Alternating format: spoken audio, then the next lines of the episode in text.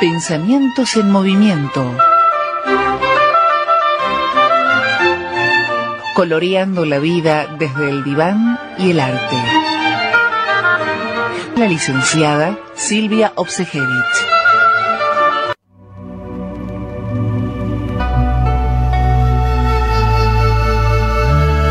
Buenas tardes, estamos acá para comenzar otro programa de Pensamientos en Movimiento de la licenciada Silvia Ojesevich.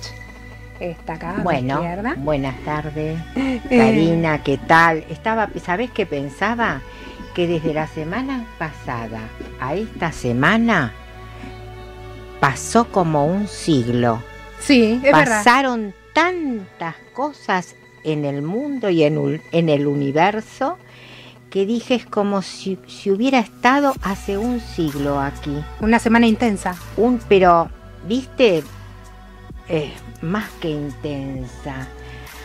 ¿Qué te puedo decir? Vamos ahora a hablar de, esto que acontece al universo, al mundo, porque mm, yo justamente pensando qué iba a decir en, o qué iba hoy a plantear, eh, pensé que no podía dejar pasar de, de comentar y de de comentar y de hablar sobre lo que entiendo, qué pasa, lo que yo entiendo, obviamente, o lo que creo, entender de lo que pasa en el universo. Porque a mí me surgieron como tres títulos.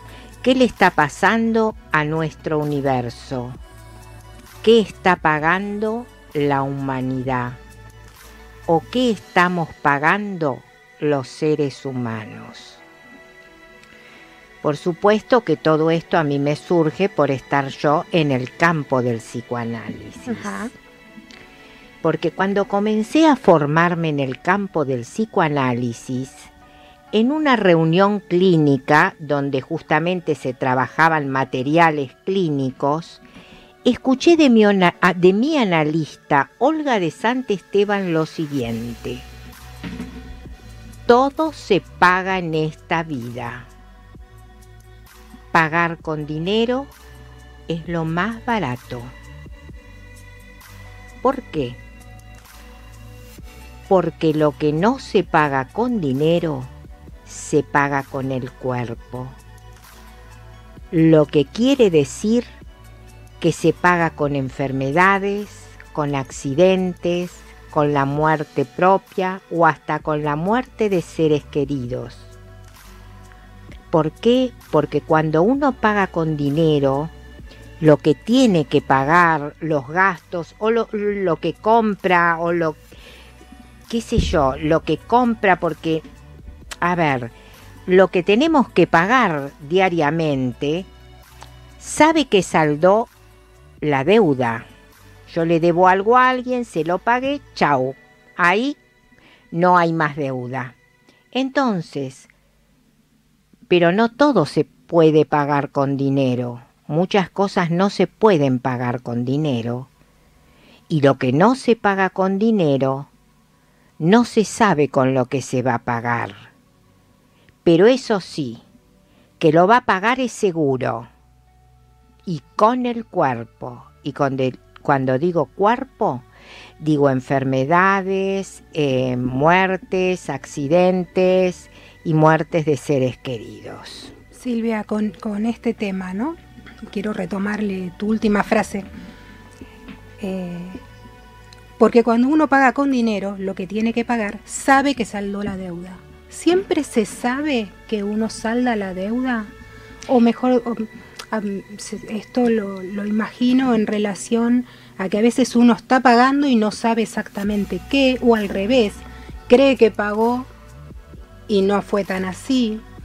Está muy buena, no, no, está muy buena. Sí, sí, te sigo tu pregunta y está muy buena. Cuando uno paga con plata, sabe.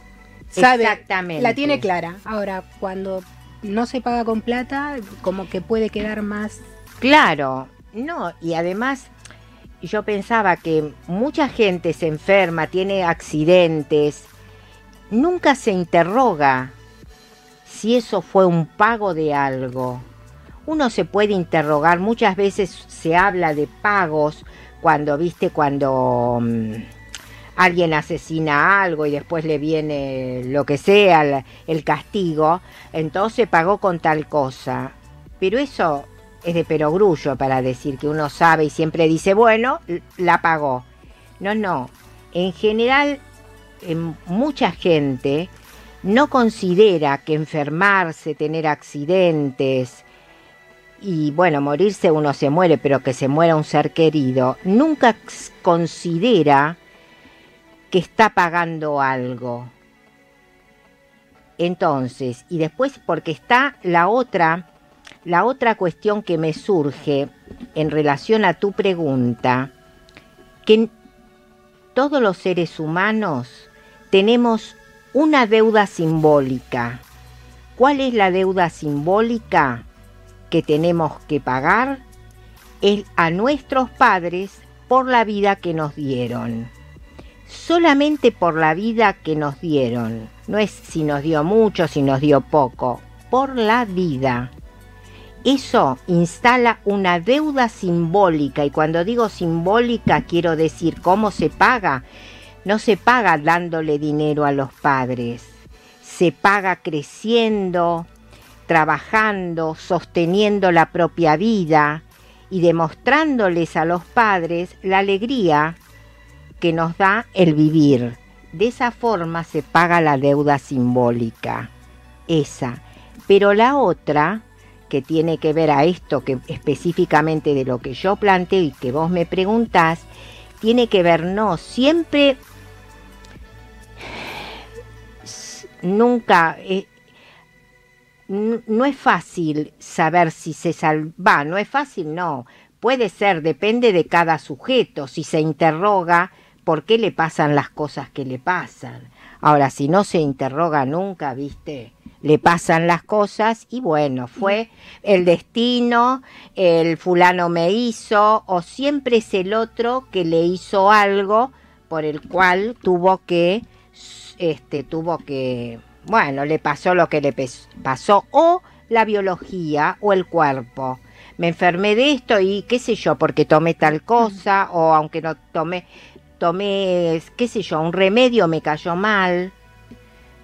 Esa es la cuestión. Está mal si lo relaciono con la semana pasada, con el jueves pasado, que hablábamos de repetir y repetir y repetir el tema de los síntomas. No, claro que no. Claro que se junta se trata de las repeticiones. Que hay sujetos que, bueno, que yo dije, que creo que habré dicho, que hay algunos que se mueren con, con los síntomas y lo han tenido toda la vida, han sufrido de eso y no les importó. Hay otros que sí les importa. Hay toda una variedad. Claro que tiene que ver con eso que vimos la semana pasada. Tengo una amiga que le mandamos saludos de paso, Patricia, que tiene una frase eh, que siempre utiliza, que dice lo que se paga con plata sale barato. Bueno, si es lo que dije yo. Por eso. El resumen. Claro, que es lo más barato. Se, se empiezan a, ahí a discutir, viste, por dinero y incluso hasta ya que lo planteas así te voy a decir, hay muchos sujetos que les he, eh, que, que les he escuchado decir, no, no voy a un analista porque porque es dinero y viste y claro es, es, dinero y no quiero pagar no quiero pagar por mi salud por mi vida porque por estar mejor pero eso sí por una cartera de buitón sí. Por cuestiones que se vean es increíble. Em, es, son elecciones que se hacen en la vida. Son elecciones. Hay gente que, bueno, que por ejemplo yo cuando era jovencita por X circunstancias eh, de mi vida, de mi infancia y de mi adolescencia, siempre quise, que no fueron tan felices, siempre quise otra historia para mis hijos. Y entonces consideré que tenía que ir a un psicoanálisis. Y por eso siempre digo que es una de las mejores cosas que me pasaron. Y por eso estoy hoy aquí y en la radio, porque quiero hacer difusión, a ver si y esto que yo planteo es para aquel que le interesa escuchar estas cosas, no es obligación de nadie. Al que le interesa, escucha esto, bueno, que me escuche. Bienvenido sería. Sí, puede, puede despertar eh, Claro. conciencias. Puede despertar conciencias escuchando a veces de determinados casos y que la gente empieza a identificarse. Sí, hay palabras ah. que a veces resuenan y resuenan, ¿no? Y te Exactamente. despiertan, como si fuera una alarma. Sí, sí, es cierto. Esas palabras a las que vos decís yo llamo significantes. Ajá. Los significantes son esas palabras de nuestra historia, que es que quedaron marcadas, se quedaron dormiditas, pero eh, se quedaron dormiditas, se olvidaron, pero siempre van a seguir existiendo y haciendo ruido, porque no desaparecen. Que no estén presentes no quiere decir que no existan, están olvidadas. Entonces cuando uno empieza a trabajar, empiezan a prenderse como las lamparitas. Yo digo esto porque siempre doy el ejemplo de una red de pescadores, que la estructura psíquica es como una red de pescadores con los nuditos, todo. Y en cada nudito hay una lamparita. Están todas apagadas las lamparitas, pero resulta que si se prende una en cualquier lugar, de pronto se prende en otra en cualquier otro lugar, lo cual muestra que hay una conexión, porque Lacan, Jacques Lacan, era estructuralista. Ajá. Bueno, entonces, continúo con Sí. justamente con esto que estamos planteando que, y por qué hoy comencé que, que todo se paga en esta vida. Porque también mi pregunta es, ¿qué estamos pagando los seres humanos con, esta, con este mm, coronavirus y con este dengue y con todas las enfermedades que nos van apareciendo? Porque hoy el universo con el coronavirus, con el dengue, está cobrándose muchas vidas y estamos sumergidos en un caos. Wall Street, la bolsa se desplomó, se desplomó, la economía mu- mundial está perdiendo muchísimo dinero, todos los países tremendamente preocupados por las pérdidas de sus ganancias, los empresarios, los negociantes, desesperados por la pérdida de dinero y en simultaneidad por la pérdida de muchos seres queridos. Jacques Lacan en el Seminario 7, La ética del psicoanálisis, nos dando, él estaba dando una clase y hablando, eh, su- el tema era cómo enfrentan los seres humanos los bienes, los servicios de los bienes, que son, bueno, los servicios, este, eh, los capitales, esto, ¿no? Lo que trabajan también el, la bolsa. Bueno, entonces él estaba hablando de cómo enfrentan los bienes los seres humanos y nos dio un ejemplo de lo que hacían hace mucho tiempo una serie de tribus y que todavía hay en el, en el universo, tribus que lo siguen haciendo. A fin de año se reunía todo el pueblo y las personas que contaban con una mayor riqueza armaban una fogata y las quemaban. Era una fiesta, el pueblo, el pueblo festejaba justamente la quema de eso que en realidad era un exceso y se generaba un cierto equilibrio en el mundo, en el mundo de ellos. Creo que este ritual lo llamaban potage. Recuerdo que hace unos años atrás, unos 10 años atrás, o tal vez haya sido en el 2008, en Estados Unidos se produjo un desequilibrio económico que repercutió en muchísimos países y pensé exactamente lo mismo que estoy planteando hoy, que estamos pagando, el mundo está pagando.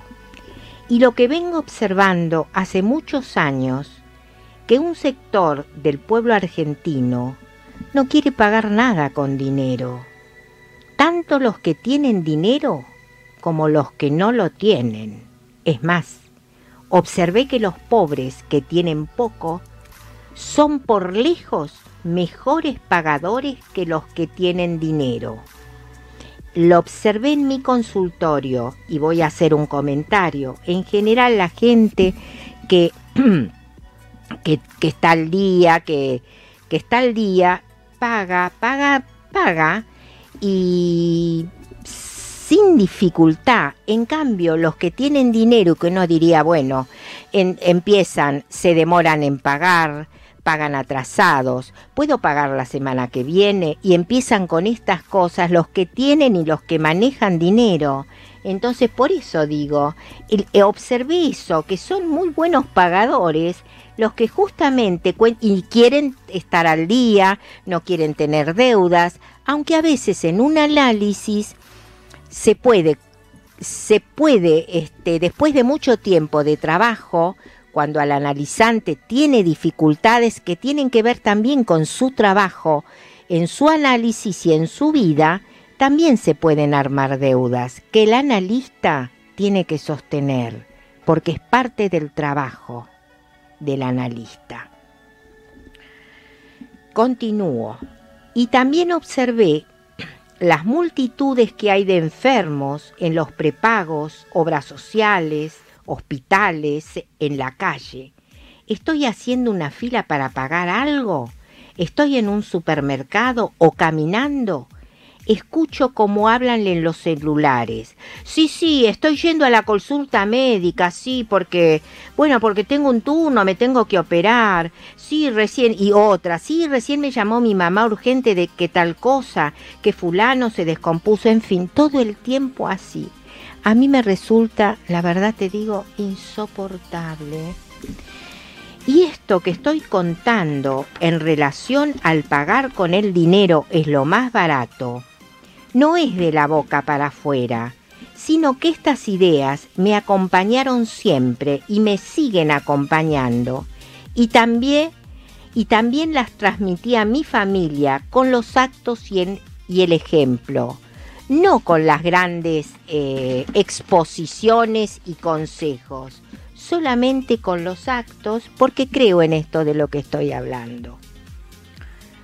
Me acompaña me acompaña toda la vida.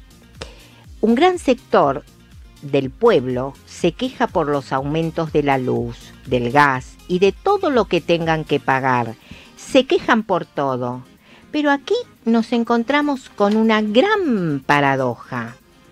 La Argentina en estos momentos se encuentra en una situación económica muy seria, que lo sabrán la mayoría, sin, embargo, un gran sector de argentinos organizaron sus vacaciones para viajar a Europa. ¿Qué tal? ¿Qué me dicen? Es, eh, eh, y nosotros nos enteramos justamente por el que están, quienes están viajando y todos los que viajaron, no es que sabemos sus datos pero yo por lo menos me empecé a dar cuenta de qué cantidad de argentinos viajan por Europa y por el mundo. Por lo cual, lo que podemos ver es que estas vacaciones que se organizaron porque tenían las condiciones para hacerlas, se les transformó en una desgracia, en un infierno. Porque la verdad, ¿acordás con esto? Que es un infierno por lo que están atravesando. Claro que sí. Eh, seguramente les habrá costado a muchos viajar eh, y habrán planeado que visitar, que esto, viajan y no encuentran lo que querían. Eh, realmente, pero, muchos tuvieron que hacer cuarentena allá. Exactamente. Y cuarentena cuando vuelven. Y eso es más el drama, las cuarentenas que tienen que hacer, todo, ¿viste? Todo eso que, que planearon se les fue. Sí, sí, sí todo, lo que planearon, claro, las expectativas. Al, ¿cómo decirlo? A la al tacho. Entonces, ¿qué tal? Parece que el tener dinero no, no te asegura nada. No compra nada. No solo que no compra, no te asegura, porque el que lo hace cree que va, le va a salir todo bárbaro, que le podrá faltar algo de dinero, pero que no le va a pasar una cosa como esta, ni que se puede morir en el viaje, ni que se pueden morir los familiares. Es, es realmente dramático claro que al que le tocó estar afuera. Entonces, ¿ustedes creían que sí el dinero aseguraba? Bueno, tanto Freud como Lacan nos dijeron, el universo es de la falta. ¿Qué quiere decir esto? Que no existe el todo. No existe la completud, no existe la perfección. Sin embargo, la mayoría de la gente cree que sí, que existe el todo. Ustedes me preguntarán, ¿de dónde saqué esto? Muy simple. No hay persona que me encuentre y no me diga, ¿todo bien? ¿Todo bien? ¿Todo bien? Silvia, ¿qué te parece si cortamos acá y lo continuamos la semana que viene? En, retomamos con Freud y Lacan explicando el universo es de la falta. ¿Qué quiere decir esto? Que no existe el todo, no existe la completud, no existe la perfección. Así es, ni el todo bien, que hoy lo traje porque realmente estoy cansada de estar escuchando que en todos lados te saludan todo bien cuando la verdad no existe el todo bien. Ya lo ven, estamos en esta en este mundo donde se está cayendo todo. ¿Me dicen dónde está el todo bien? Muy bien. Será hasta la semana que viene entonces. Perfecto, retomamos el jueves próximo. Muy bien. Tu alimentación es un conjunto de hábitos. ANS Orgánico. Elaboración de productos alimenticios y ambientales 100% naturales, respetando las antiguas recetas que se transmiten de generación en generación. Consultas a través del sitio web www.ansorgánico.com.